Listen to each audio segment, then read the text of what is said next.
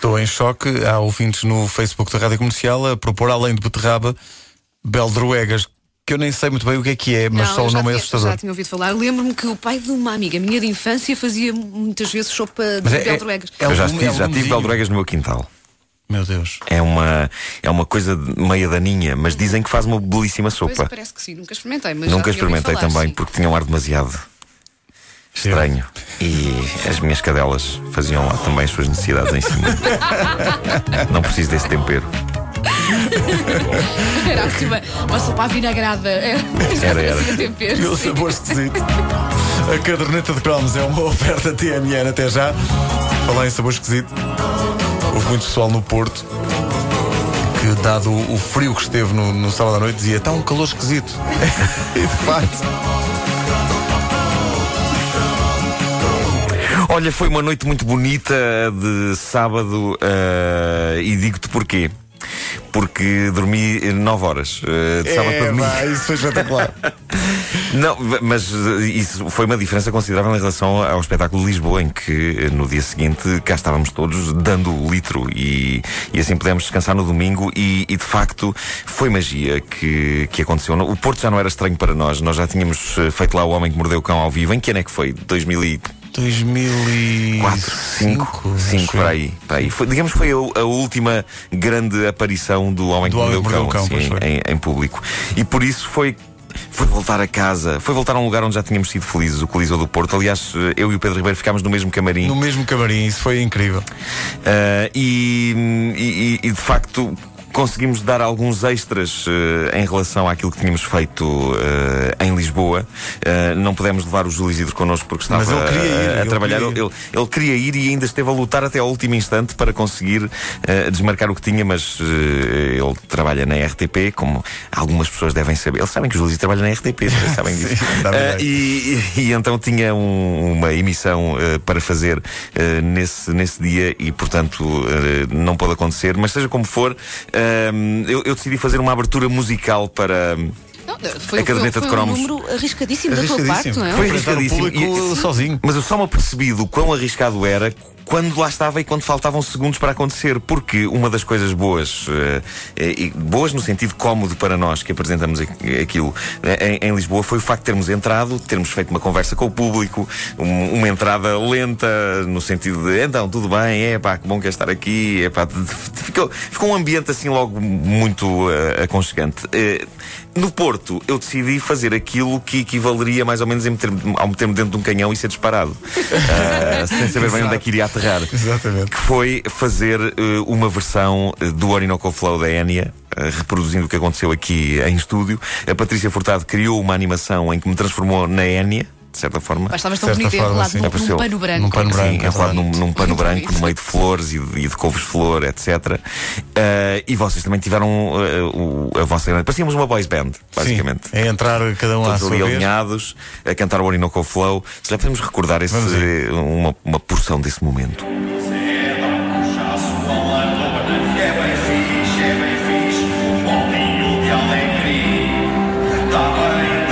Eu estava estranhamente afinado. É verdade, isto está a sair bem. Está bem, está bem. Entrou isto é o momento em que entra a Wanda, não é? Ainda bem, ainda bem que aplaudiram. Muito obrigada, porque assim não se ouviu o desafinança. Estávamos com receio de desafinar. As pessoas Eu só pensava assim, oh meu Deus, porquê é que eu sou a segunda a entrar? Podia ter ficado para o último. Mas de repente, como as pessoas aplaudiram, não se ouviu, que bom, que bom. Depois entrou o, o Vasco, eh, depois entrou o Pedro Ribeiro e depois cantámos todos Zé Luís em cor. Eu acho que nunca aconteceu nada assim no Coliseu do Porto. Pá, o Coliseu do Porto a cantar em uníssono Zé Luís é, é bonito.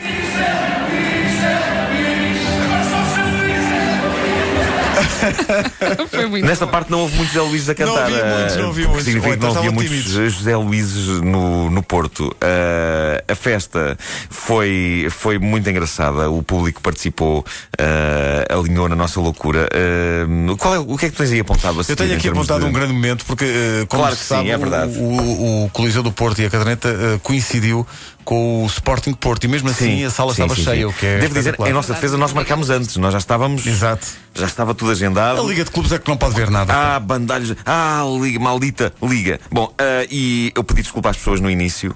ofereci-lhes pastilhas gorila logo Sim, no início sim, do sim, espetáculo para compensar o facto de estarem ali a perder o, o jogo eh, da sua equipa, porque havia muita gente do Porto lá. Também havia muita gente do Sporting, acho eu. Sim, mas Ah, havia um tudo mais de gente do Porto. um tudo nada- mais, um tudo mais, sim, senhor. E de repente, a dada altura, eh, estou eu a fazer a listagem das pessoas que são para casar e para coisa. Está, está a acontecer essa. Nós estamos a pedir, estamos a pedir ao público que se manifeste e chega a vez da estrunfina. E eu acho que houve ali uma, uma coincidência. Azul, estrunfina azul. Hum, Gol do Porto. Ah, gol do Porto. Vamos ouvir esse momento. A sua filha era a única mulher numa aldeia de 100 quilos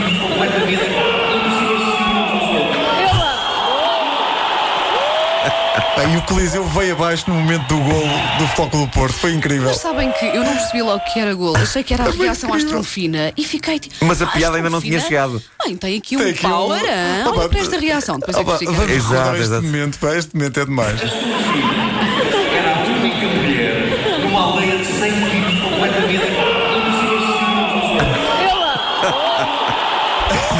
Ora bem, eu quero acreditar que a pessoa que gritou golo não estava a ouvir o jogo numa telefonia. Estava, e que, estava, se e recebeu, e recebeu por, por telefone. Por um, por, um, por um ouvir está a ouvir o relato e por outro ouvir está É, a ouvir pá, o espetáculo.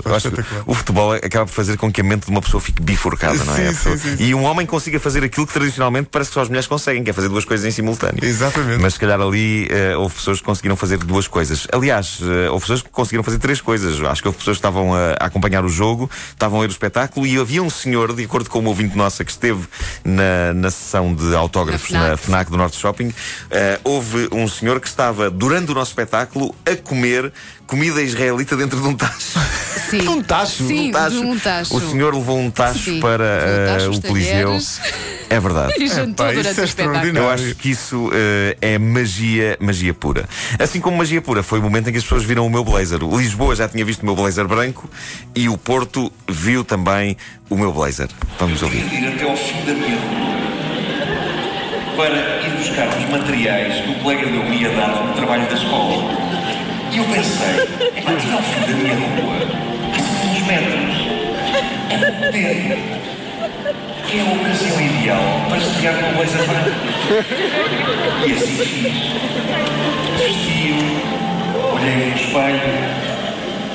Ai, eu achei que estava indecisiva.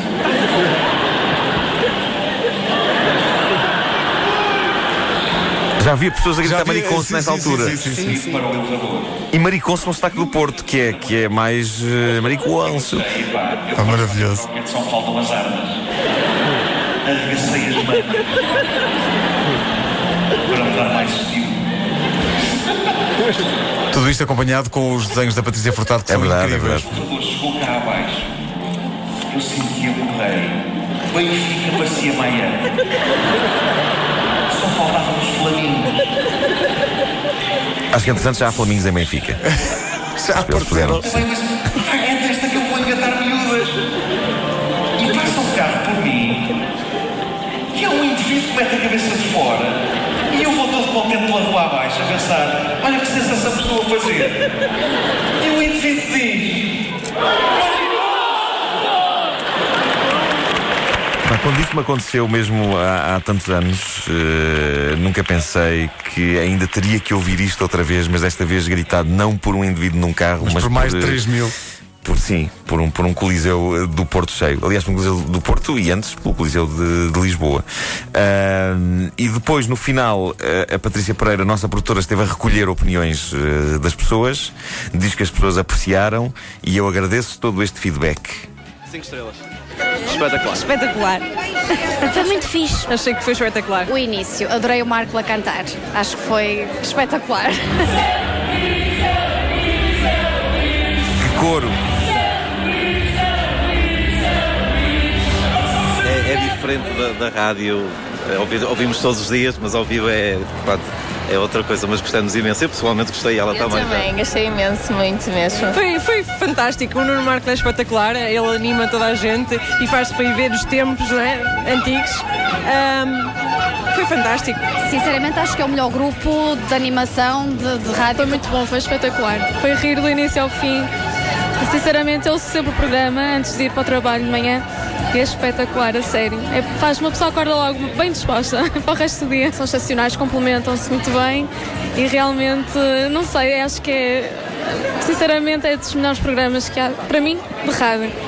Epá, muito obrigado. Eh, as buzinas que se ouviam era da, era da, da Olá, do, das, disse Do, da- da- assim, das promotoras do, do FIS que estavam a distribuir os Sim, sim. gelados. Tu próprio foste distribuir Fizz a altura. deu-me aí uma- um ímpeto de loucura e fui para o meio do público distribuir FIS e foi extraordinário porque sentes eh, o calor e o carinho das pessoas mesmo, mesmo ali ao pé, pá, é espetacular. Foi O calor é ótimo, exceto para os lados, não é? Sim, mas E calor. o, e o- e o momento em que o Nuno atirou um gelado ao público, Epá, mas o gelado saltou foi do- da embalagem.